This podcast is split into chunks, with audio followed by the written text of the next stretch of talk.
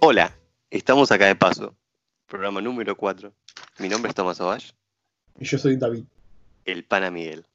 Y hoy Pana vamos a hablar de la trilogía de Maze Runner.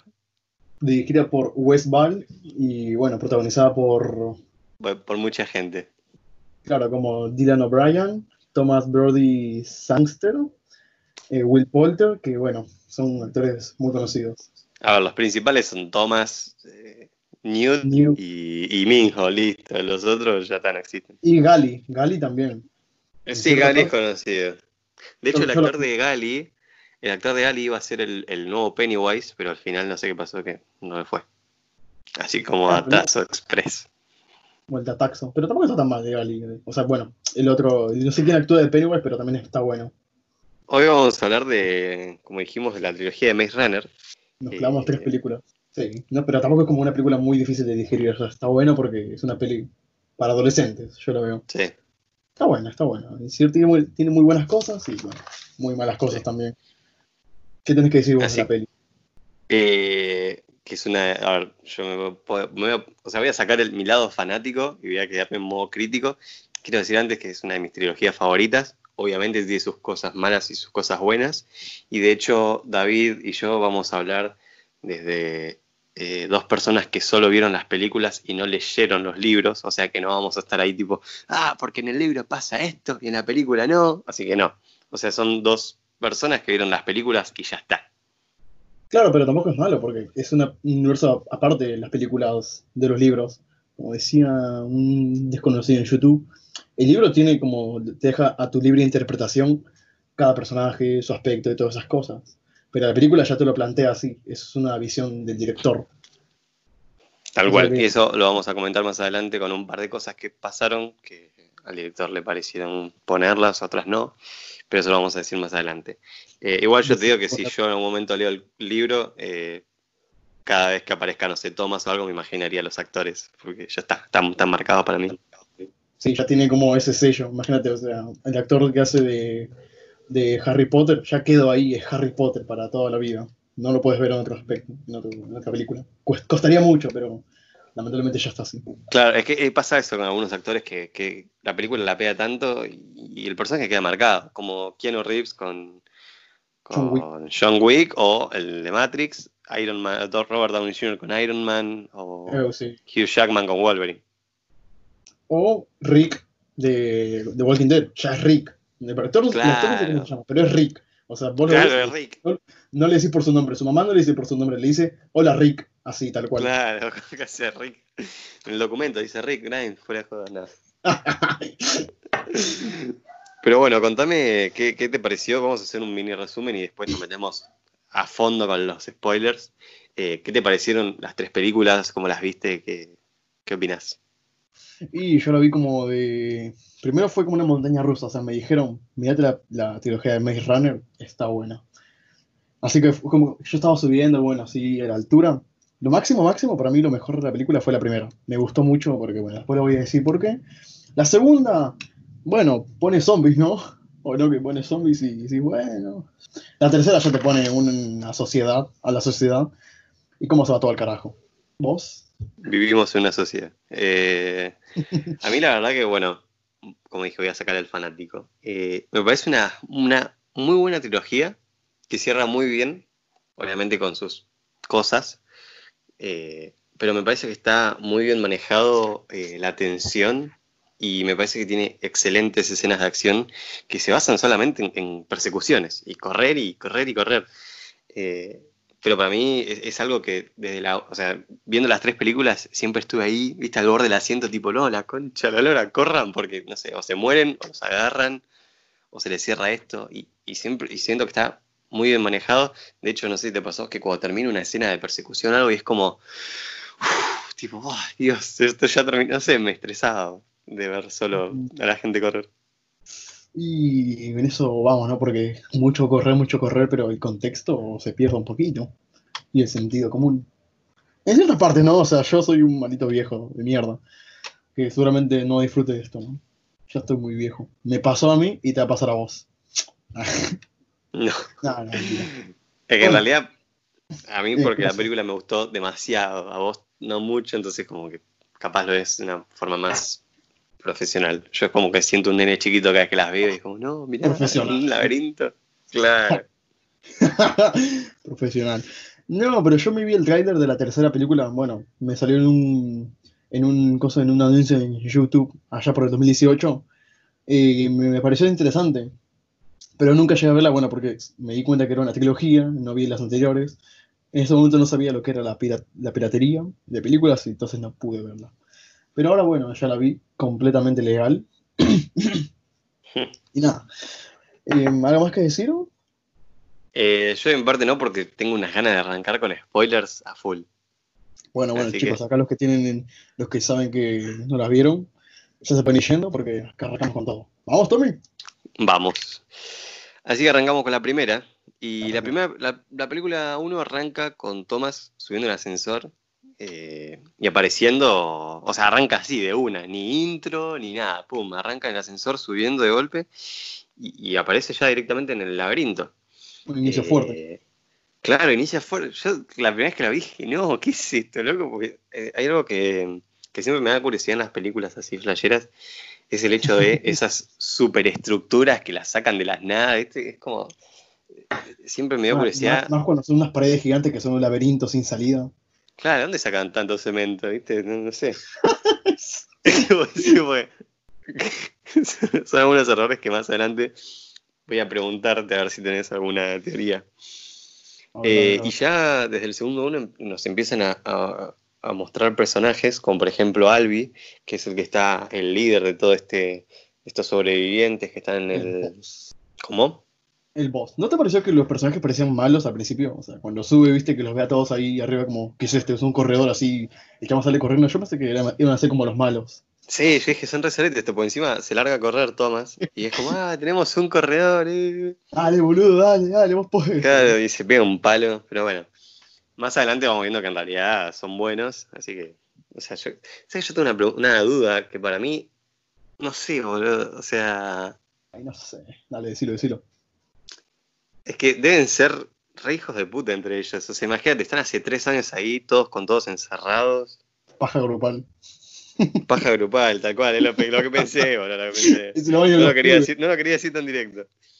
Pero, Pero, bueno. sí, o sea, imagínate que llevar tres años ahí, o sea, en algún momento capaz que ellos se vieron y decían, mi compa, mi amor, tienes unos ojos bonitos, algo así, no sé. Claro.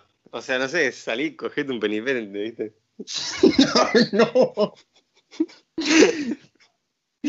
Pero bueno, Albi es el líder del- del- de la manada, por así decirlo. Conocemos a. Chuck, que es el más chico, que es el último en haber subido por el ascensor. Por la cosa así, vamos a poner en contexto a la gente. Eh, A la ellos están encerrados en un laberinto y una vez por mes sube un único ascensor que está en el medio con una persona nueva y eh, provisiones, tipo medicación, comida, cosas para cultivar y eso. Revistas de índole Tal cual. sexual. Porque si no, no Conocemos al más crack de Newt, ese es el personaje más crack. Uf. de momento. Eh, Mm. y él es el que hace de guía en la película, contándonos Eu, que. eu, eu, eu. Newt, y Minho, por favor. No, Minho es No. el, el rey. Minho, o sea, está, o sea, Newt está ahí como, bueno, ahí es, es como el segundo visto, o sea, está al lado de, de pero Minho está en, el trono. Es otro nivel, Minho. Dios mío, qué buen personaje. Bueno, Minho es un asiático que es un corredor, el chabón. Pero para, no nos apresuremos. Eh, Newt nos empieza a contar, es el que nos pone en contexto en toda la película, diciendo que ellos están encerrados en un laberinto, que cada a cierta hora, todos los días, las puertas del laberinto se cierran, y si vos te quedas en el laberinto, morís, porque nadie sobrevive una noche en el laberinto. Thomas le pregunta eh, si hay alguna forma de escapar, y le dice que los únicos que pueden salir que son los corredores, que son los que siempre están buscando alguna salida en el laberinto. Uno de esos corredores es el crack Mingo. Mingo, no, Minho. Mingo, Mingo. Minho. Pero sí, es uno de los corredores. Em, la película, bueno, después es como más que nada cómo se lleva cada, cómo se lleva cada personaje con cosas, con Thomas y sus amigos. Y bueno, Claro. dicen que no, que ya todo lo que se le pueda ocurrir, ya lo intentaron para salir. Pero nunca se les ocurrió hacer una escalera, ¿no? O sea, una escalera que ya está allá, hasta allá arriba. Eso lo ¿Sabes vi lo pensé? Eso lo vi en cómo debería haber terminado fragmentos de la película. Es verdad. Es que yo lo, yo pensé en, así, mira, a ver, eh, ellos hacen una super escalera, pueden ponerle, pueden hacer una escalera hasta arriba, ¿no? Y después, una vez que hayan subido todos, levantar la escalera e ir haciendo como puentes de escaleras, ¿me explico? Como hacen en las montañas ahora. No es tan difícil, amigo. Claro, y termina la película en dos segundos. Y bueno, después, eh, em, después en algún momento, eh, por un infortunio, eh, a, a Albi los pican, los penitentes. Y Sí, pero sí, Antes sí, sí, sí. eh, nos presenta al último personaje importante, que es Gali, que es como una especie de subjefe, que es medio sorete. Que no sabemos bien por qué, pero desconfía muchísimo de Thomas. Igual yo lo banco el chabón. Sí, pero, o sea, ¿cómo vas a confiar en un chabón que acaba de llegar y que ya se cree, la- o sea, sabes? O sea, arrancamos con una cosa. Thomas es como, ya quiere imponerse como un líder, o sea, ya quiere ser, no un líder, pero sí como alguien más importante. Claro, porque el chabón es muy, es muy curioso, tipo, a ver, ¿y qué hay allá? ¿Y por qué no vamos? ¿Y qué hacen que están todos acá todavía y no se fueron? De acá sale el meme ese que dice, tú llevas acá tres días, yo llevo acá tres años. Sí, Yo lo vi y dije, no, el meme. sí, sí. Bueno, un momento de la película, eh, acá es cuando se empieza a complicar todo, por así decirlo, porque está Thomas hablando con Newt y le dice, ¿sabes qué? Le dice, para estos cultivos anda a buscar un poco de bosta al bosque. Y cuando Thomas va, eh, se encuentra con Ben, era, ¿no? Un corredor Sí, que supuestamente está picado. Y en ese momento nosotros no sabemos qué es estar picado. Pero el chabón está tipo re rabioso, con los ojos todos negros, no sé, ahí con las venas todas sangrando. Y lo empieza a ¿Y qué hacen perseguir al loco. Viste que lo empujan para el laberinto, eh, dale, dale. Y chabón, Sí. no, por favor. Qué cruel esa escena, amigo. Literalmente son los pibes cuando ven un infectado con coronavirus. Sí, Eh, había visto un meme que, había visto un meme que decía, eh, el chabón estaba en la hoguera y dice, solo estornudé porque tengo alergia, la concha de su madre, están todos bajo contagio. Maten al, al infectado de coronavirus. Y así tal cual, así somos los pibes. Eh. Entonces, claro, después nos cuentan que, que un infectado, eh, o sea, es muy raro que esté infectado a plena luz del día, porque normalmente eh, lo infectan adentro del laberinto. Cosa que me lleva a una pregunta, porque, Claro. a ver, ellos dicen que nunca habían visto un penitente. Un penitente es un monstruo que sale a la noche del laberinto. Es muy, muy confuso lo que estamos hablando y parece que nos estamos trabando, pero más adelante en el podcast se va a entender todo lo que estamos diciendo. Eh, porque hay muchas cosas que contar en poco tiempo. Un penitente es un monstruo creado por la gente que los metió en el laberinto, que no sé puro- para qué está creado, para matar a los pibes que se quedan encerrados adentro del laberinto. Supuestamente para estimularlos a que, tipo, corran, a que vivan experiencias traumáticas o de, mucho estrés. Pero yo digo, Claro. ¿no habría sido más fácil, o sea, hacer que los penitentes sean agresivos pero no, no lleguen a matar a las personas? Porque Claro. después- porque son muy valiosos estos tipos y al final los terminan matando. O ni siquiera Claro. salen, viste, que solamente son los corredores los que salen. Bueno, y mi pregunta es, si ellos nunca habían visto un penitente, ¿cómo saben que los penitentes pican a la gente, no? Eh, los corredores pudieron habérselo dicho. Pero lo que hoy es que los corredores tampoco vieron penitentes nunca. Ah, perdón. Sí, se iban a la Porque dice, a ver, eh, o sea, Chuck, el más chico, te dice, no, lo que pasa es que si apareces una noche, o sea, si pasas una noche fuera, te morís. O sea, Hablando a de mí Chuck, me- Una, hay una escena en la que Chuck le dice una palabra, no me acuerdo lo que le dice a, a Thomas, eh, que dice, no sé, supongamos que le dice, em, yo vi un penitente, ¿vos viste qué? ¿El qué? O sea, como que se le borra la memoria al toque. Y Ah, yo ¿sí? dije, "Ew, ¿esto tiene algo que ver con la, con la película? O sea, con, con la trama principal. No, al final, no sé, parece que el chabón tenía falta de memoria a corto plazo, porque nunca más se lo menciona. Memoria de pez. Pero lo que es que si, o sea, a mí me cerraría más si ponele, alguien pasó solo una noche en el, en el laberinto y sobrevivió, digo, bueno, mira, la verdad que vio los penitentes, vio que los penitentes picaban a la gente, o sea, eso me cierra. Pero que nadie haya visto y que cuando aparezca un picado eh, digan, ah, no, está picado, esto hay que sacarlo porque, o sea, aparte ya pasó más de una vez. En teoría. ¿Por qué tienen todos esos palos para sacar a la gente al laberinto? Claro, ya estaba rearmado, ¿viste? Ya estaba Por eso, o sea, ya pasó antes.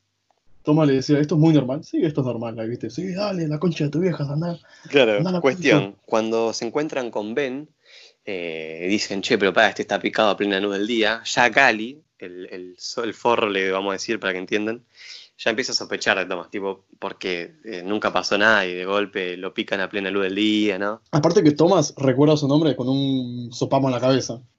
Claro, si vas a cualquiera esa escena. Si tardamos como tres días en recordar este nombre, ¿por qué este tarda menos de.? O sea, ni, ni, ni un día, ni medio día, porque a la noche, esa misma noche, ya Sí. recuerdo su nombre. Igual me da mucha risa esa escena. ¡Es Thomas! ¡Thomas! Y empiezan a gritar ¡Thomas! ¡Hey, toma! Solo.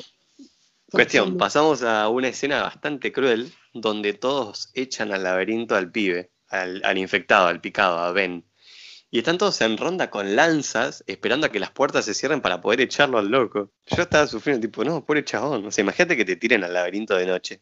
Ya está, fuiste. Y Encima a Minko le tira un- una bolsita con comida, tipo, no, arreglate. Dame un arma, por ¿viste? Le tiraba higiénico y un Claro. Y un barbijo. Bueno, después de esto, y ya me perdí muy, mucho acá. Después de esto viene un personaje que yo creo que fue la razón por la que vi las demás películas solamente para ver si moría o no. ¿Sabe quién hablo, no? Sí, de la señorita, La oscura, la innombrable, la innombrable, Teresa. Teresa. Esa hija de perra. Obviamente hablando más que nada del personaje en la película, no de la actriz. Hmm. Porque si la intención era hacer que la odiásemos, hizo un muy buen papel.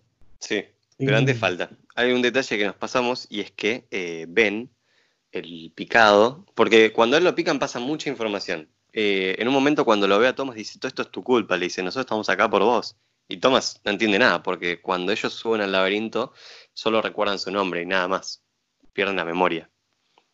Más adelante nos revelan que cuando vos sos picado, eh, tenés como que te vuelven todos los recuerdos. Una cosa muy rara que no me quedó muy claro, pero bueno. Tampoco le explica mucho eso del. O sea, te picamos y te devuelve la memoria. O sea, no. Sí, Porque o sea, Newt- porque por cuando me pican. Bueno, más haciendo spoilers acá, porque cuando a Newt lo pican, o bueno, lo muerden, que será más o menos lo mismo. No sé si será lo mismo igual, porque. O sea, sí tiene el mismo efecto, pero capaz que es con un efecto un poco más leve, porque al final se termina curando a Albi y Thomas. Eh, Claro. ¿Viste que los, los penitentes? Y se terminan curando.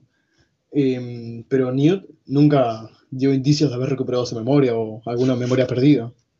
Pero bueno, son cosas que se la perdonamos. Yo se la perdono. Eh, ¿Qué más? Bueno, después viene Teresa, ¿no? La innombrable. No. Antes viene la noche en el laberinto.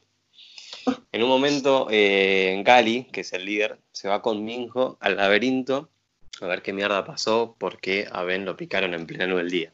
Y entonces ahí empieza una, para mí, de mis escenas favoritas, que cuando se, se empieza a hacer tarde y las puertas se empiezan a cerrar, Gali y Minjo todavía no llegaron. Y entonces están todos como, no, pará, eh, loco, se van a cerrar las puertas. Y estos dos no llegaron.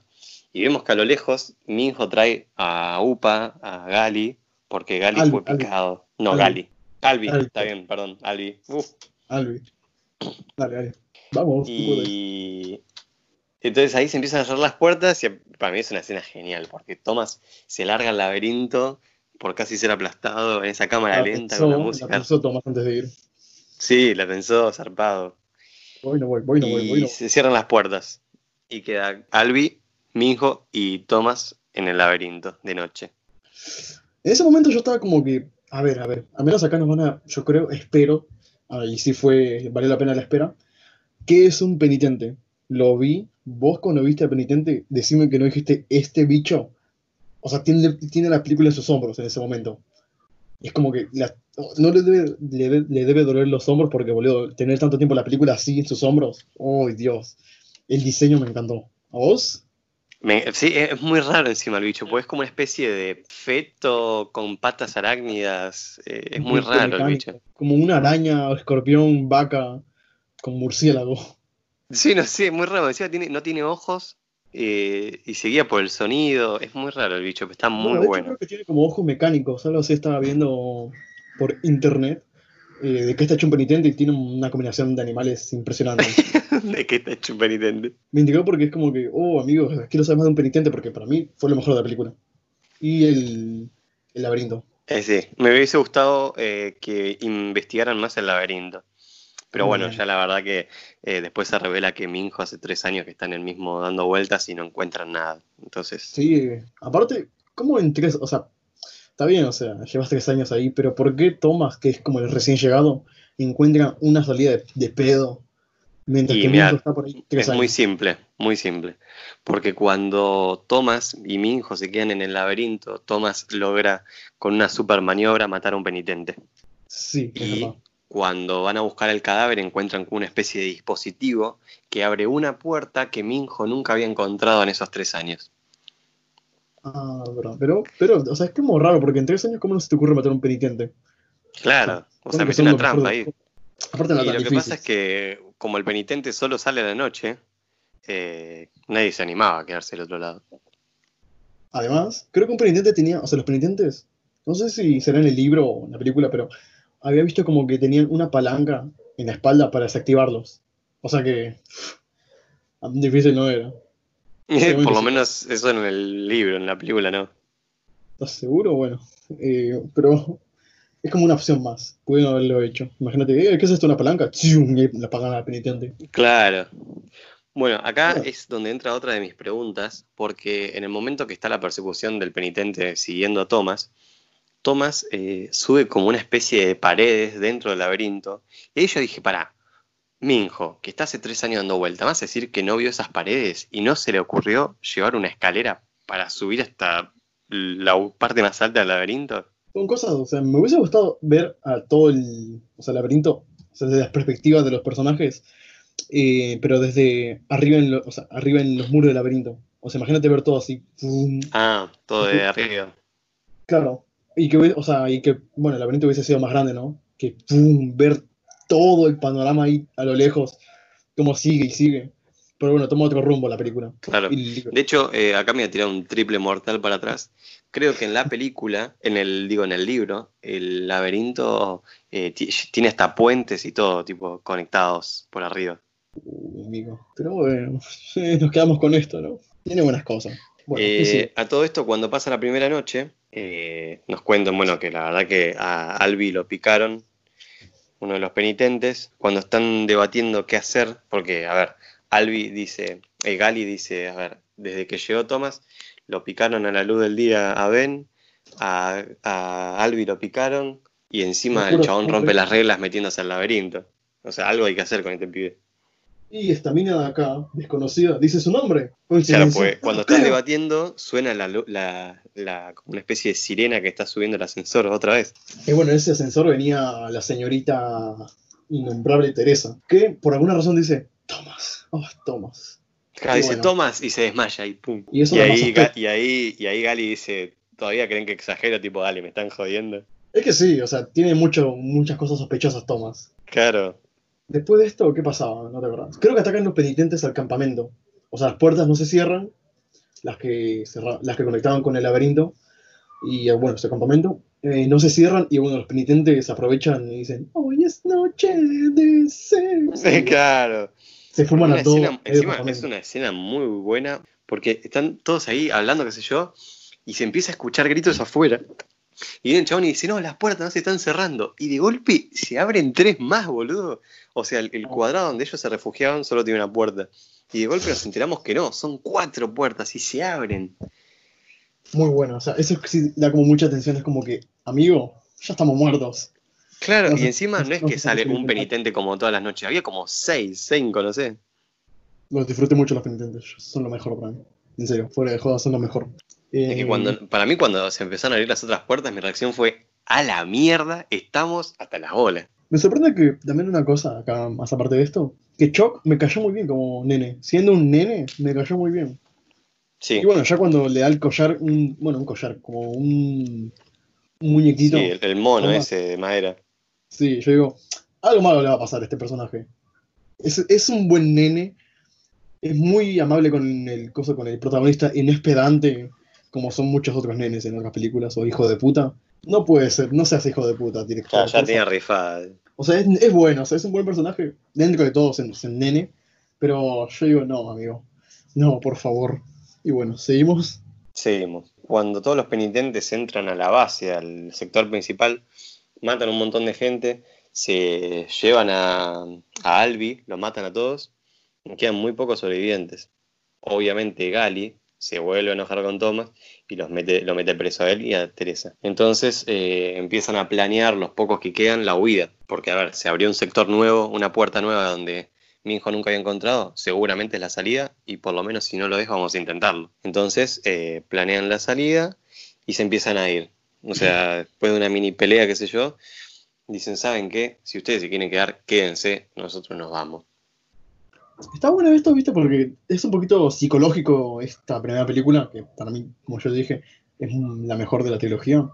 Porque es como que es un laberinto, puede ser como visto como el camino de la vida, o sea, hay un montón de caminos, es confuso, es peligroso, pero es mejor que estar en la mediocridad de estar en un lugar, un lugar eh, como puede ser ese campamento, que es, eh, acá estoy bien, así que yo no me muevo de acá, como puede ser lo que hizo Gali, que bueno, Thomas, que es un curioso que sigue y sigue y sigue a pesar de los riesgos. Es un poquito como psicológico también, no sé, tal vez estoy rebuscando mucho, pero eso es lo que me pareció un poco. Por eso me gustó mucho la primera. Igual algo que no me cierra es por qué, o sea, se quedan todos. Es lo que siempre quisieron, es irse. Yo sé que están todos cómodos ahí, pero, a ver, tienen la posibilidad de una salida. Yo me hubiese ido con Thomas. Encima que en la parte principal, después las otras puertas que se abrieron no se cierran y quedan las cuatro, no sé qué, el campamento todo ahí re regalado. Están, están vendidísimos. O sea, más de una noche no contaron. Creo que dicen, hacen indicios de que están muertos los que, están, los que quedaron ahí. Menos Gali. Hacen una especie de corta así y llegamos a la puerta esta nueva, eh, donde está lleno de penitentes, y ellos logran vencer sin antes morir un par. Mueren, sí, dos o tres. No sé, pues, son una bocha cuando se van y después quedan creo que seis. Son una banda, es verdad. Y después como que se pierde todo el elenco. Bueno, el elenco de extras, ¿no? Menos claro, sí, sí, no sé, desaparecieron. Por lo menos me hubiese gustado verlos morir, no sé. Y bueno, después de esto llegamos a un pasillo medio raro, ¿no? Sí, muy raro. Me mata que, que, haya un cartelito que dice exit. Exit. claro, viste, más obvio no puede ser. Claro. ¿Esa será la salida? O sea, ya no sabes, viste, porque es un laberinto, exit y tiene como se Encima, encima Sartén, que es uno de los personajes extras, dice tipo, ¿en serio? Así de fácil, o sea, llegamos a un laberinto como tres años, salida. ¿Nunca lo vimos? Claro. Porque había una salida en el coso, en el campamento, pero nadie lo quería decir. Ahí se salida. O sea, chicos, no estamos acá obligados. Acá podemos salir por este lugar. Claro, acá que, que ataca el que quiere. no estamos en contra de nuestra voluntad. Bueno, ellos entran a la zona principal y se encuentran con una masacre. Una masacre que, bueno, y un video de una vieja que dice, chicos, eh, ya se fue todo al carajo, eh, si quieren huir, huyan. Eh, les explicamos que el mundo se fue al carajo por una llamarada y un virus zombie de Last of Us. Y nada. Claro, porque cuando le dan play a un video que está ahí dando vuelta, aparece. Yo le digo Cruel a la vieja. Para mí no tiene otro nombre, se llama Cruel. Y cuenta que el planeta fue arrasado por. como por el sol, por una fue muy raro, no, se explica muy bien, donde también explican que eh, hay un, una especie, que a partir de esa llamarada solar apareció un virus eh, que convierte a la gente como súper rabiosa, eh, súper agresivo, son zombies, básicamente. Son zombies, o sea, no lo dicen, le dicen cranks, pero son zombies de toda la vida. Después, bueno, aparece Gali atrás, infectado, y... Sí, que no sabemos cómo pasó tan rápido. Aparte, cómo se ve el camino si él nunca fue un corredor. Claro, a veces es un agujero que. a un agujerazo de guion. Más grande que la bandera de Japón.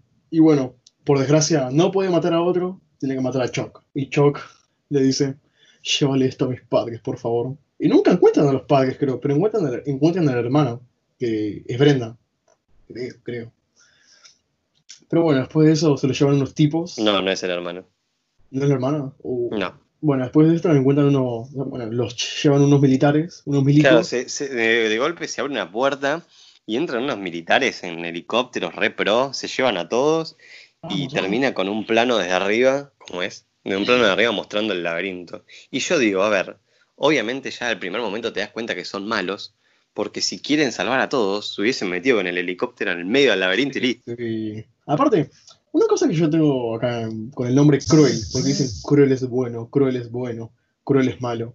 Man, se supone que Cruel es como para salvar a toda la humanidad. Es la, asociación que busca la cura a todo esto, bueno, a todo lo que está pasando. Pero yo, si fuese, o sea, yo no soy acá un experto en publicidad ni nada, pero yo no le voy a poner Cruel a algo que va a salvar al mundo. O sea, ¿qué le voy a poner Cruel? No vas a ver al coso al. O sea, Cruel es la gente que organizó todo lo del laberinto y todo.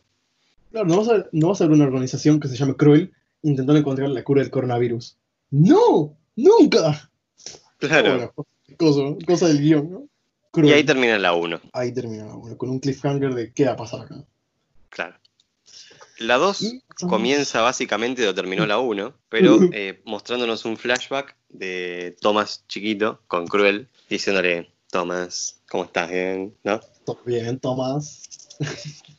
Claro, y ahí nos empiezan a explicar que eh, los chicos, eh, o sea, esa nueva generación de niños que nacieron, son inmunes al virus. Bueno, medio inmunes porque sí generan como un anticuerpo el cerebro, creo, o la sangre.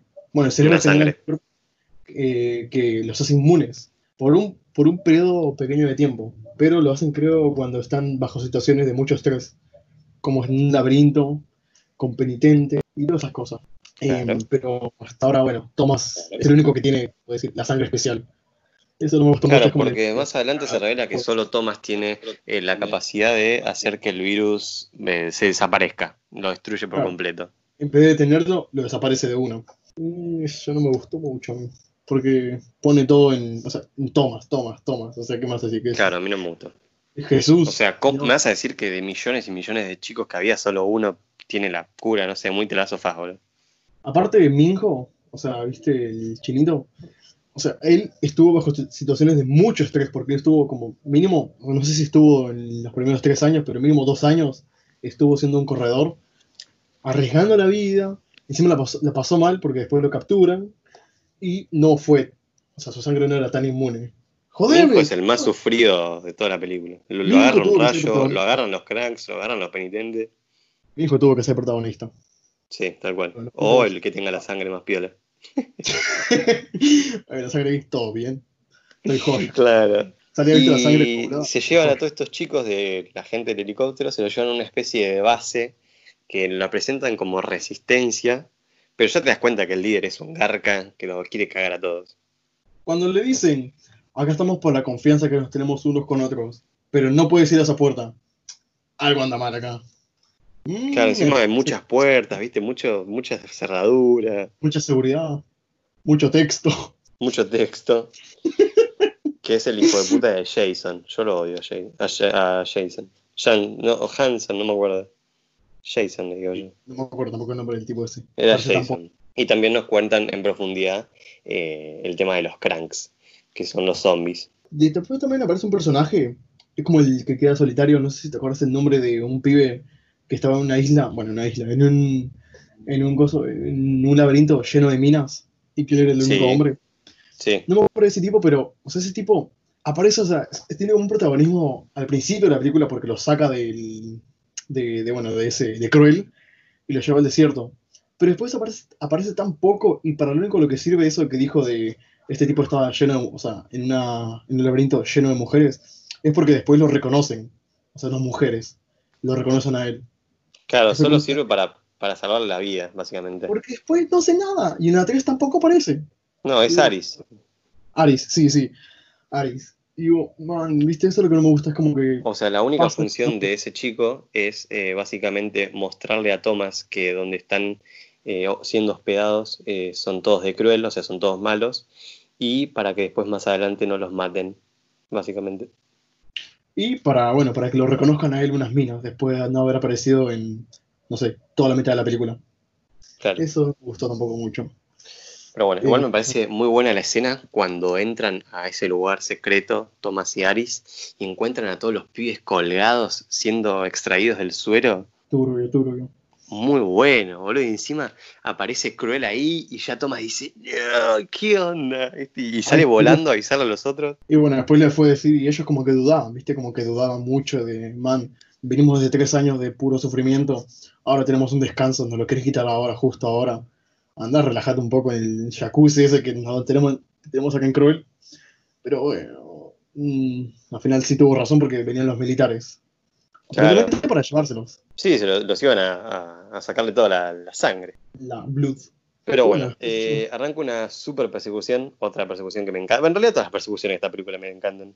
Eh, muy bien, no sé, logradas, me parecía a mí. Empiezan a escaparse de estas instalaciones y logran salir al desierto, donde en el desierto están dando vuelta los cranks. Caen a una especie de, de shopping abandonado, ¿no? A todo Sí, esto. es como un edificio abandonado, viste, como en la parte de abajo, después de haber escapado en todo el desierto. Eh, y nada, después yo digo, o sea, salen como unos, bueno, zombies, son zombies. Y digo, no, carajo, espero que no vaya de zombies. Hay que aclarar que la gente no que sobrevivió, hay que aclarar que la gente que sobrevivió son Thomas, Teresa, Minjo, Newt, Sartén y un árabe que está dando vuelta por ahí con Albi. Sartén y Aris. Ah, del Aris. original, puedes decir. Claro, sí, los que Bueno. están ahí dando vuelta. Bueno, los que están ahí dando vuelta. Y algún que otro secundario más que servirá para dar atención con una muerte. Sí, eh, Pero porque bueno. en realidad la única función de ese extra es morir y listo. Básicamente. O sea, pu- pudieron haber explorado más, bueno, su razón, su perspectiva del laberinto, porque eso es una cosa que tampoco me gustó mucho de la 2. Eh, que es como que el laberinto queda muy de lado. Y hubiese estado bueno que el chabón de los libros, o sea, yo tampoco soy acá un director ni nada, no sé, soy un pelotudo, pero es una opinión, mi opinión, que hubiesen puesto ciudades o, bueno, la civilización, pero incrustada en medio del laberinto. O sea, como que el laberinto, ¡pam!, se abría de paso así dentro de todo. Pero bueno, una- que todo pase a través del laberinto. que para mí me gustó mucho. Los penitentes, los penitentes también me encantaron como, como villanos, porque son villanos, no son otra cosa que un villano, pero me encantó, más que un zombie. Claro. Y también la única función que cumple este protagonista, aparte de morir, es mostrar que no todos son inmunes al virus, sino que unos pocos. O sea, Thomas, solamente Thomas. Tomas y listo. Y bueno, eh, otra cosa que hay que decir es que Teresa no hace nada, no hace nada, es la, la cosa, es como que, bueno, me da cosa decirlo, pero es como la damisela en apuros, porque la tienen que rescatar de, de como esa camilla sedada. la Sí. sacan y bueno, después eso no aparece más. O sea, se- yo creo que el peor personaje, o sea, pudo tener un desarrollo, si se hubiese mostrado más, pudo tener un desarrollo de, bueno, de bueno a malo, o sea, de una persona buena a una persona mala, o sea, una persona mala vista desde la perspectiva de Thomas, porque en- ella, lo que ella hace, para ella es bueno porque est- está buscando la cura, pero el medio por el que lo hizo es malo, ¿me entiendes? Puede haber sido bueno, pero no le mostraron casi nada, y eso no me gusta. Claro, no, aparte que cuando el protagonista este muere infectado, ya ahí empieza a cambiar su pensamiento y eh, totalmente el personaje se hace malo, entre comillas, porque quiere volver con Cruel y recuperar, va, o intentar hacer una cura. Pero viste, todo eso lo hace como en, como en, un, en un desarrollo fantasma, porque nunca aparece.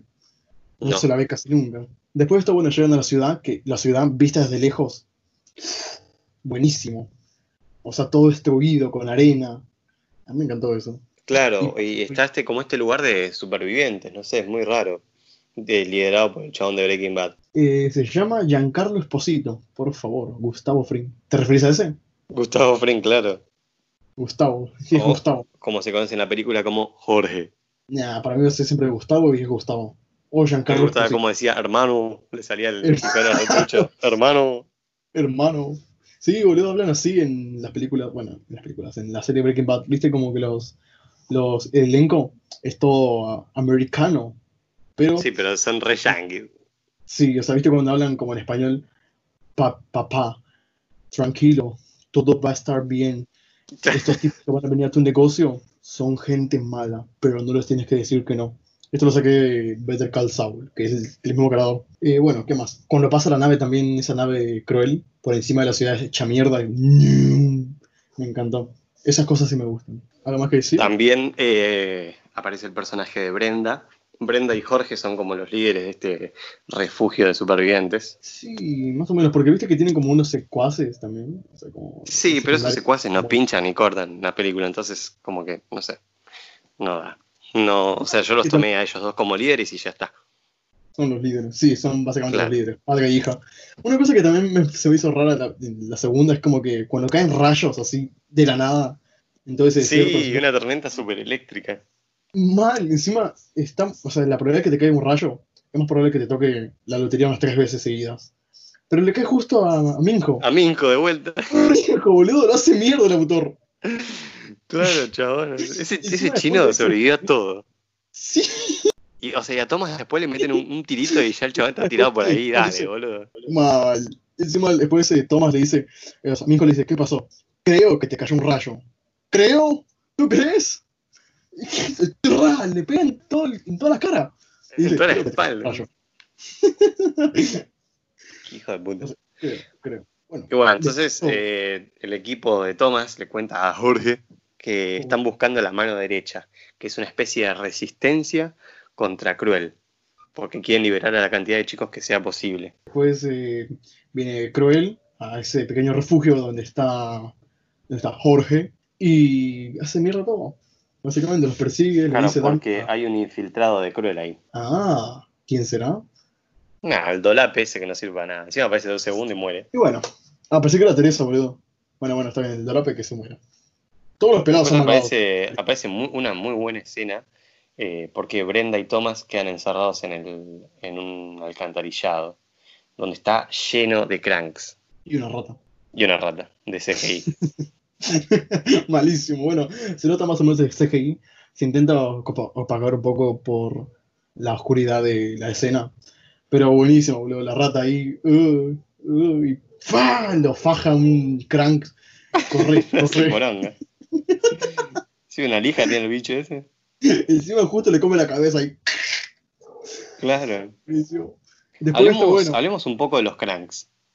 Mm, yo creo que en sí, la, en sí la, la- la trilogía de películas es como una combinación entre Shingeki no Kyojin, Ataque a los Titanes, y The Last of Us, los Juegos del Hambre y creo que un poquito... No, no, yo creo que eso nada más. ¿Vos?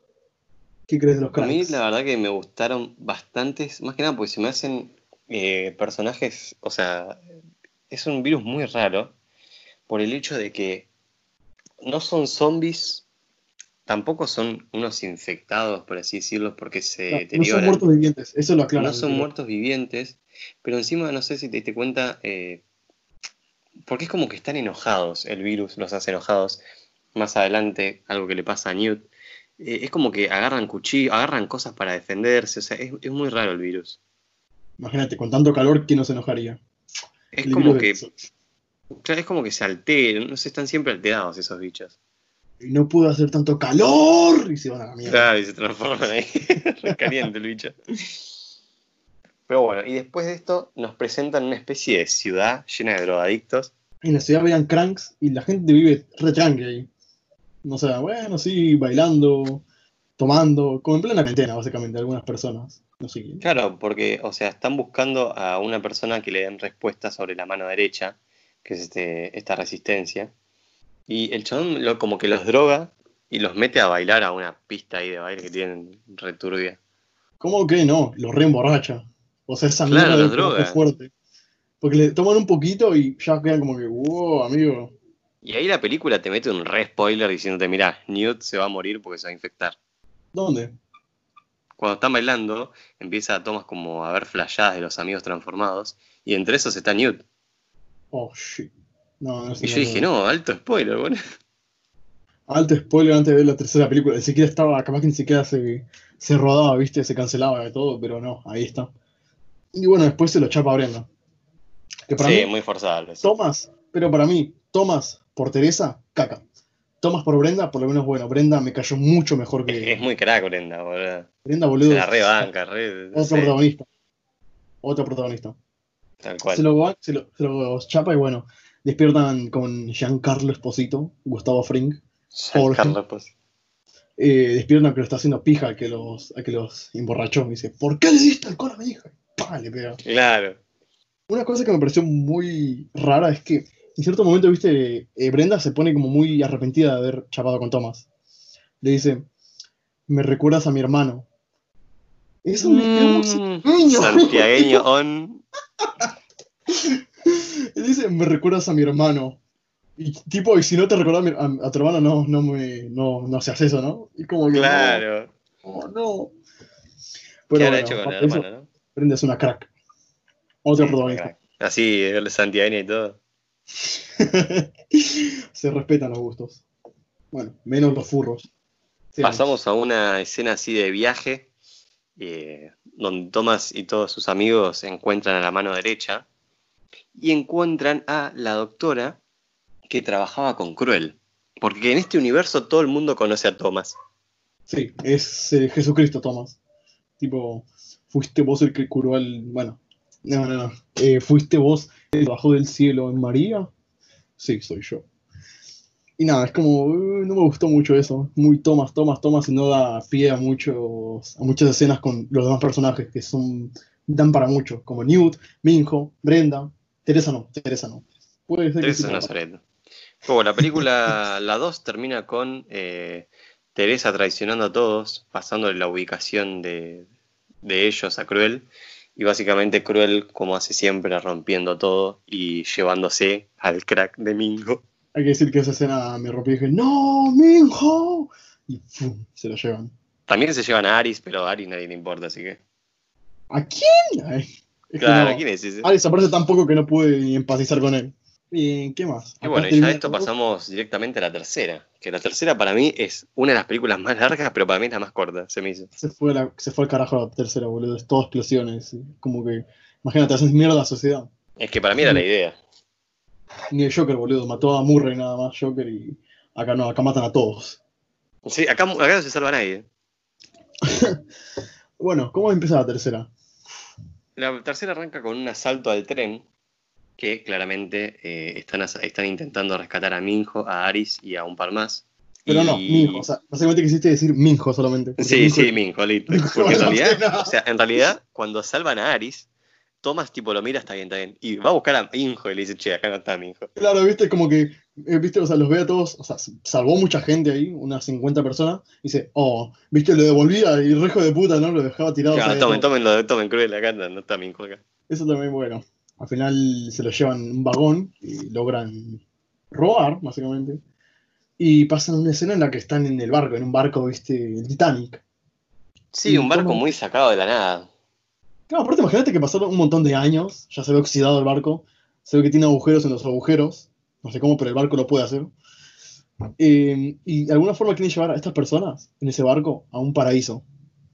Bueno, está bien. Hicieron todo lo que pudieron, ¿no? No salvaron a uno. pero mi pregunta es cómo el barco no se hundió. Pregunta que no tienen respuestas, amigo. Claro. Bueno, eh, en el asalto del tren eh, se roban un helicóptero que más adelante va a ser más importante ese helicóptero. Así que no hay que pasar ese detalle por alto. Mm. También Entonces, pasaste el detalle en el que Brenda es infectada y curada por Thomas. Claro. La segunda. Eso también tiene importancia. De alguna forma, ¿no? Sí. De alguna, forma, porque viste que cuando pican a, a Albi y a, Thomas, le dan una cura con Brenda. Con Brenda, no, perdón, con Teresa. ¿Cómo puede confundir a Brenda con Teresa, carajo? Viene, o sea, viene Teresa con dos curas. Curas, es verdad. ¿Será de la sangre de Thomas? quién sabe. Pero si hubiese sido la sangre de Thomas, ya sabrían que Thomas se la cura y no, no lo buscarían tanto es verdad, ey, alto ajero de guion. Pero y encima, eh, eso, o sea, ellos usan las dos curas, pero pará. Eh, cuando Thomas se infecta, se autopica. ¿Por qué usaron una cura con él si él es la cura?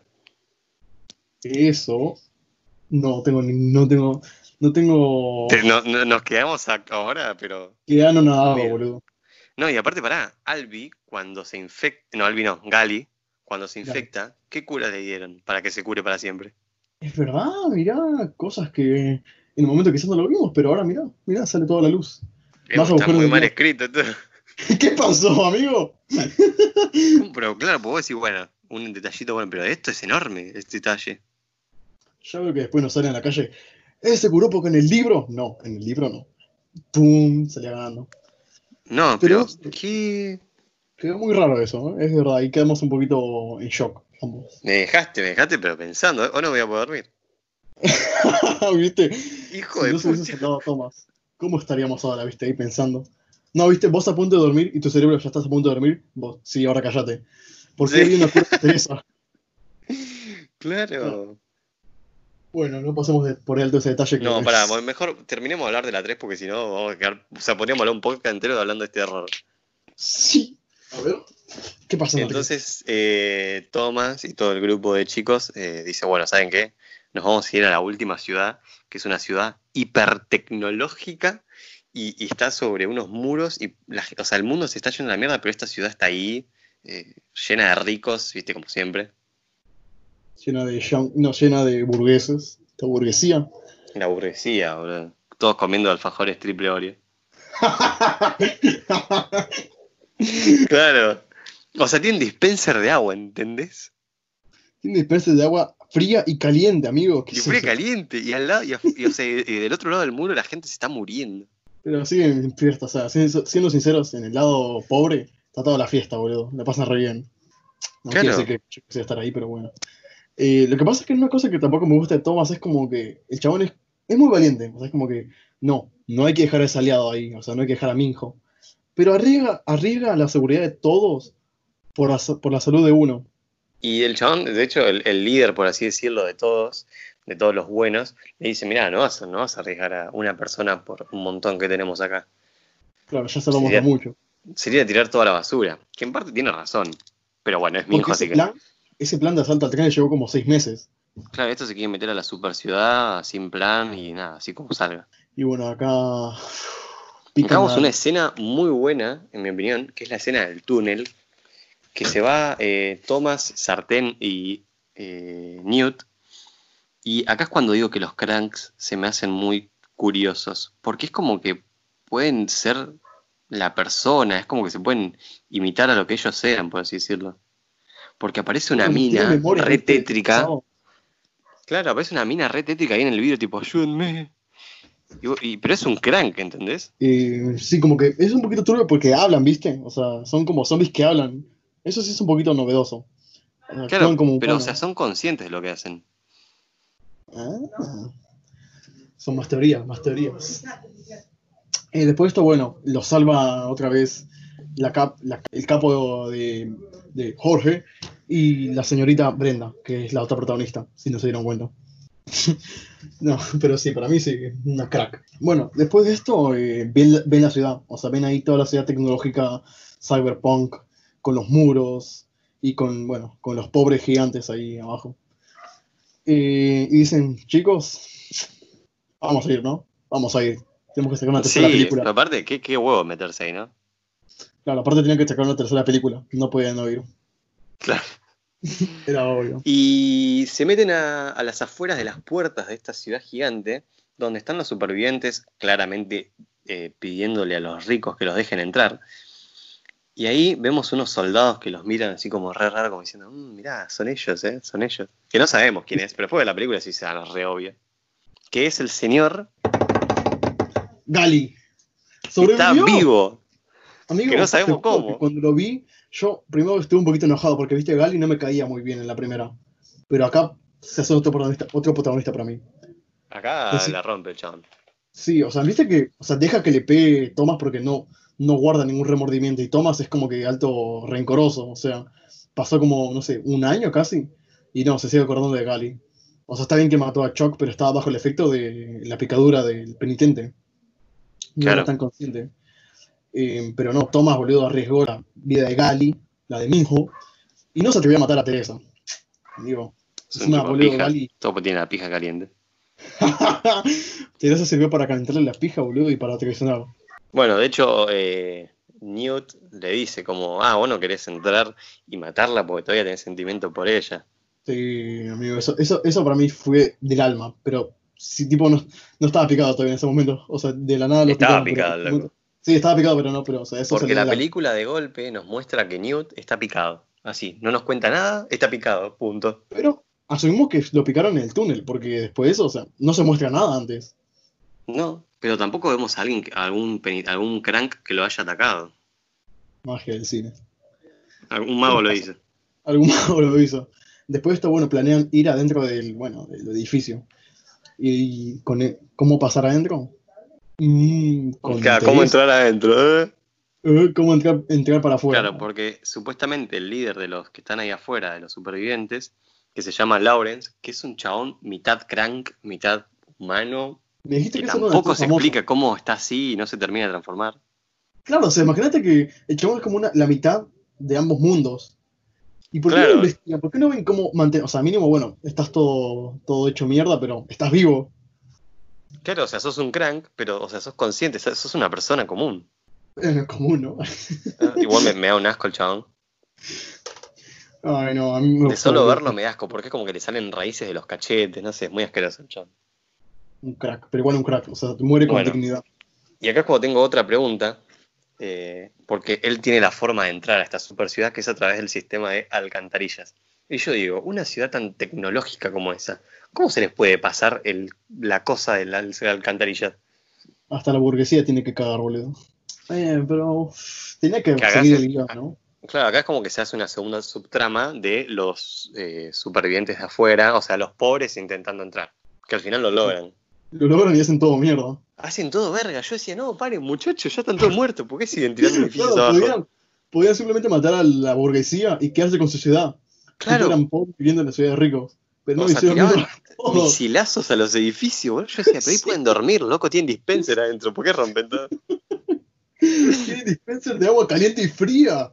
Claro, o sea, sea- a mí, a mí, a mí me- me- el dispenser me mató. Porque no hay agua potable y ellos tienen dispenser. Encima andan todos de traje adentro, ¿viste? Tienen autos, ambulancias. Colectivo, boludo, tienen. Colectivo, boludo. está ahí el, el, el menos 116 rojo. Sobrevivía todo. Chiste local. Ajá, Chiste local. El 101. Claro. No, el 100. Bueno, eh, no me quiero explayar mucho con esto. No, no lo entenderías. Sí, vamos a terminarlo. Es como el Joker. Que te, que te reís, no lo entenderías. Claro. Algún día. Después de esto, bueno, eh, se separa un poquito el grupo porque salvan a, a un grupo de adolescentes donde no estaba Claro, Minjo. a los Aparte, 28 chicos. Claro, pero no estaba Minjo. Eh, bueno, decía, Tomás, la puta madre, ¿cómo le puedo ahorrar tanto? Claro, bueno, ah, tenés mala suerte, pero tanta. Claro, que no esté en ese vagón, que no esté en ese, en ese cuarto donde están los últimos supervivientes. O sea, ya tenés la mala suerte de Jesús. Eso me da, me da de qué pensar. Porque, a ver, ¿por qué a Minjo se lo llevan? O sea, vos decís, bueno, porque es el personaje principal y es conveniente para la trama. Pero ¿por qué a Minjo? Para mí, Minjo también tenía la sangre esta piola. Claro, aparte del coso del chabón que estaba junto a la vieja de Cruel, eh, decía como que, o sea, lo tenía como un, como un cebo, como un, como una carnada para que vaya Thomas. Y su Claro, de- pero más allá de eso, era el que más le hacían estudios. Porque, a ver, si lo querés tener de cebo, lo dejás en un cuartito y listo. Pero lo metían a un- una bocha de estudios. Claro, o sea, como que su sangre funcionaba, parece, pero, o sea, a medias. O sea, parece que pas- pasar tres años en un laberinto bajo mucho estrés, que te, o sea, que te separen de tus amigos, que te saquen sangre y esté hecho mierda porque viste que casi se podía mover Minjo.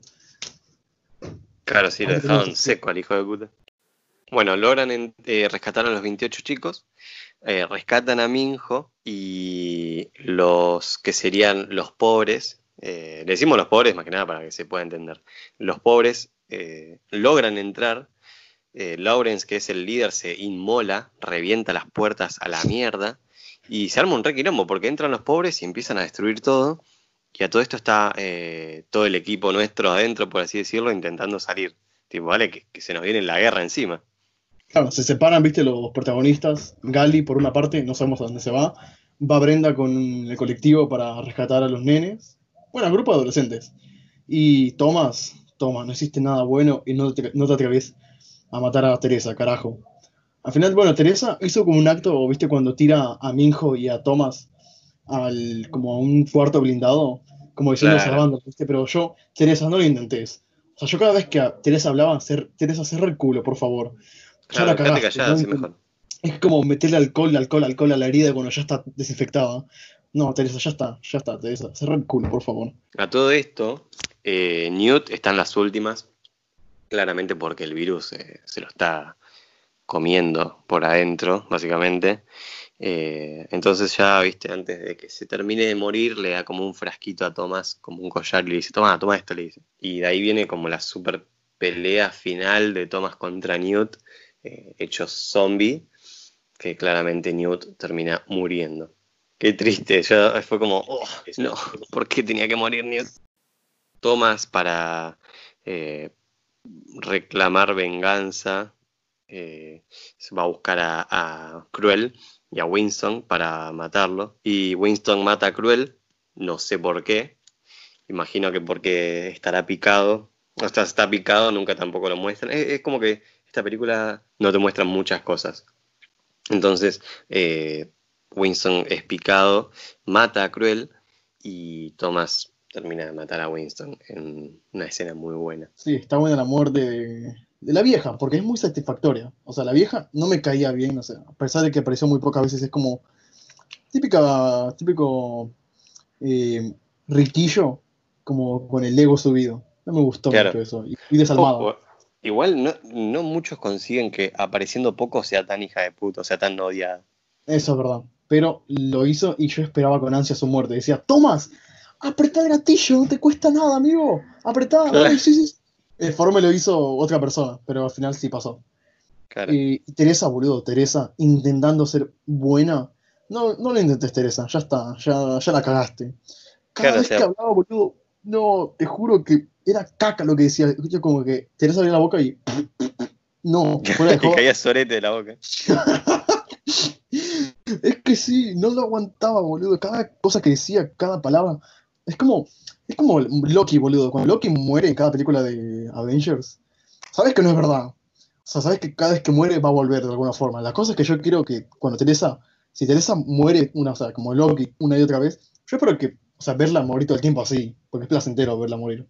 No me, no, no, pará, no, me estás me estás diciendo que la muerte de Loki es placentera. No, no, no. Que la muerte de Teresa, si fuese así una y otra vez como la de Loki, bueno, esa muerte falsa de Loki sería muy placentera. La de Ah. Teresa, la de Loki. Porque pensé Loki, que me estabas diciendo. Loki te, te, te iba a echar, tipo, tomátela, tomátela del podcast. estaba la conversación. Ya no soy admin. Eh, no, Loki me cae muy bien. A mí Loki dentro de todo, viste, es como un hijo de puta, pero que lo bancás, viste, es como que eh, tiene su toque humorístico. Yo lo amo. Pero, Pero no. Teresa no tiene ni eso, boludo. Teresa no aparece ni una vez en la segunda película.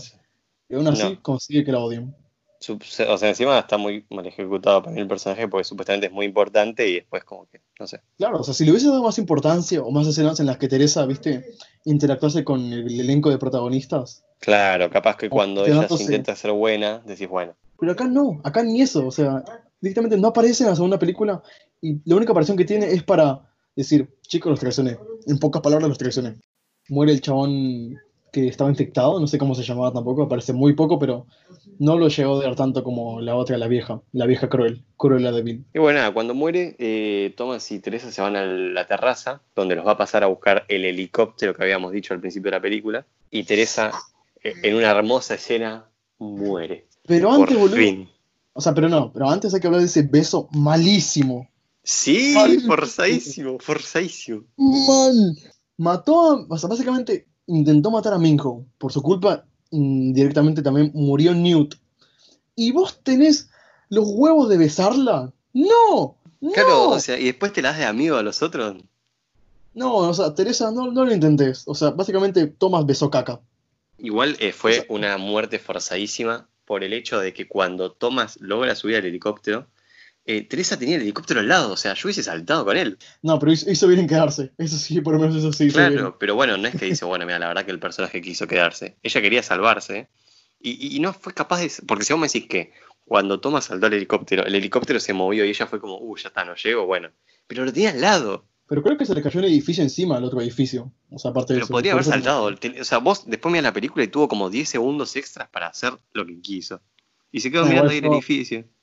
Igual yo, yo aprecio que no, no lo haya hecho, porque ya que no muriese después de todo esto, dije, no, carajo. O sea, el director Claro, tenía que morir, tenía que morir. Pero bueno, esa muerte Bueno. placentera la de Teresa. Y pasamos a, bueno, al principio del film. O sea, básicamente como Adán y Eva. Hace como que recrean todo. Claro, se van a ese lugar prometido con el barco, que es como una especie de eh, playa entre las montañas, muy raro, muy lindo el lugar igual. Y Thomas abre el frasquito que le dio Newt antes de morir y tiene una nota que me, me hizo llorar a mí, como un pajero. Se conmovió mu- mucho, boludo. Eso sí conmueve Sí, mucho. es que fue tipo re triste, ¿no? Deja de leer, encima con la voz de él. Claro, o sea, ¿viste cómo tengo la voz de Newt? Nunca fui Claro, tan bueno me- te, te metían el dedo, viste, en el- la herida. Ahí, escarbando. No, Newt, Claro. otro protagonista. Tal cual. O sea, Newt y Minjo se llevaron la película para mí. Newt, Minjo, Brenda, Gali Y Jorge. Y Jorge. Aunque también me parece muy poco. Pero lo poco que aparece es, es- es un crack. Sí, es un crack el chabón. O sea, es como que siempre está para cagar a piñas a. Es más, su hija, Brenda, le dice: No quiero que vengas porque sé que vas a cagar a piñas a cualquiera que te encuentres. O sea, como estoy viendo. Es que sí.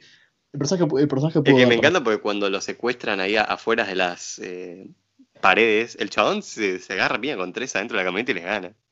sí, le dice: ¿Dónde está mi hija? Y está Claro. papá, papá. Y chabón, ¿dónde está la concha de tu vieja? le pegaba una piña de hija, ¿dónde está? Uy, eres Teresa. claro. No, Teresa, Teresa. no, Brenda, Brenda. No, chao, chao. No, no, no, no, no. Pero bueno. Quería decir una cosa antes. Mm. Y el final, boludo, de la tercera, me la cagaron cuando pusieron en esa piedra Teresa. Como si fuese un, un- un- alguien querido, ¿viste? Claro, no, como algo importante. como, no, amigo, los traicionó. Yo creo que, tipo, los amigos, los que estaban ahí, le llegas, le llegas a contar, tipo, ¿por qué pusiste Teresa? Ah, porque este hija de puta nos traicionó. Amigo, borrá ese nombre de acá, que nos faltó poner el nombre de, de Juanito, que no se salvó tampoco. No, ¿por qué, te pones, ¿por qué pones Teresa, amigo? No. Bueno, eso es lo único que tuve un, un pequeño disgusto. Y Eh, ahora vamos con la parte. Curiosidades. Eh, la película fue hecha con un presupuesto de 34 millones. Y con los efectos, la primera, la primera, que tiene unos efectos buenísimos. O sea, los Sí, eso es algo a destacar. los penitentes, viste que tienen como, o sea, el laberinto tiene como tintes de desgastado, como de viejo, como de un templo en ruinas, con toda la vegetación alrededor y con Sí. las grietas.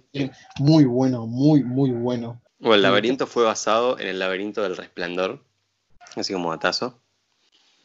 Eh, otro datazo es que eh, en el libro Teresa y Thomas pueden comunicarse telepáticamente, pero el director no lo puso porque para él no tenía sentido. Tipo, Thomas ahí insultando a Teresa mentalmente, la concha de tu vieja. ¿Por qué no pero eso es lo que me lleva a pensar de que capaz en el libro es algo más místico, eh, más, no sé, muy raro. Me da, da mucho para que pensar. Es que eso. tampoco explica mucho, ¿viste? Porque la relación entre Thomas y Teresa, o sea, te dicen como que no quiero olvidar a Thomas, pero nunca profundizan tampoco en eso, nunca dicen por qué eran tan importantes el uno para el otro, porque al final los borraron de memoria los dos. O sea, Claro. la relación que tuvieron nunca se recuperó, o sea, tampoco se muestra cómo fue. Al menos en la película, en la película. Creo que igual en el libro habían precuelas de la primera, Sí. pero bueno, estamos hablando del libro, no de la película. En el libro, eh, Gali eh, sufre la transformación y por eso es que odia tanto a Thomas. Eso es algo que nos explica en, el- en la película. O sea Ah. que eh, Gali se acuerda de todo. Ah, pero al final, bueno, no le guardo rencor, eso es lo que aprecio de Gali. Y acá te tiro el datazo del podcast, A que ver. en la 2, Brenda, viste que le dice a Thomas que ella tenía un hermano que había sido eh, contratado por Cruel y después no lo vio. Sí. Si vos te fijás, en la primera película, cuando Thomas va a- al bosque a buscar bosta, hay un cartelito colgado de un árbol que dice George, que es el nombre del Ah. hermano de Brenda. Ah, pequeños guiños. Al menos ¿Viste? ya O sea que estuvo en el laberinto y murió. ya estuvo planeado, ¿viste? Eso hace tiempo. Bueno, tal vez, o capaz que lo pusieron en el último momento. Así Eh, que ¿qué bueno, puntuaciones. Eh, no, de la, de la primera película, yo creo que un 6. En La general. segunda, ¿Eh? ¿En general? La, la trilogía en general. Es que va como decayendo. Yo creo que un 5.5 en general a, la trilogía. Tipo Yo le doy más un 7.58. 7.5 slash 8. Mm, Una, es entretiene la película. Tiene como. O sea, es como ese. ¿Cómo te puedo decir? Como un estilo de los juegos del hambre. eh, detergente, perdón. diter- divergente. Pero. Detergente. Detergente. Ahí viste, protagonizada por Harley Quinn con la Nutella. Los juegos del hambre, protagonizada por Willy Rex y Vegeta. Claro. Eh, tiene como esos, viste, como esos tintes también os- oscuros, más que nada la primera película. Y está buena, está buena. Pero no me gustó tampoco, o sea que en la tercera película, no sé si lo dije, que no dicen nada más de los, de los zombies. O sea, casi No. ni aparecen. Pasa en Y- segundo plano completamente. Y los penitentes, boludo, los penitentes que para mí son lo mejor de la película, tampoco, o sea, ya están olvidadísimos. Yo pensé Ay, que, tipo, en la pelea con- en la ciudad iban a largar a los penitentes a matar a todos. Sí, ¿te imaginas, boludo, los penitentes matando pobres y ricos por igual? Ahí, con eso. Claro. Uy, uy. Es que, bueno, pero eso capaz que no fue lo que pasó en el libro, pero no sé, que se falla un poquito del, del, del camino del libro. Pero bueno, Si lo hace- eh, vamos a ir dejándolo por acá. ¿Dónde te encontramos, David? Mm, No, yo soy completamente anónimo, igual no se cree en nada, no soy, no soy, no soy nada. Eh, digamos, Tommy, ¿Dónde te encontramos? A mí me encuentran como Tomás Sauvaje en Instagram. Así que este fue el podcast de hoy y nos vemos en el siguiente. Bye.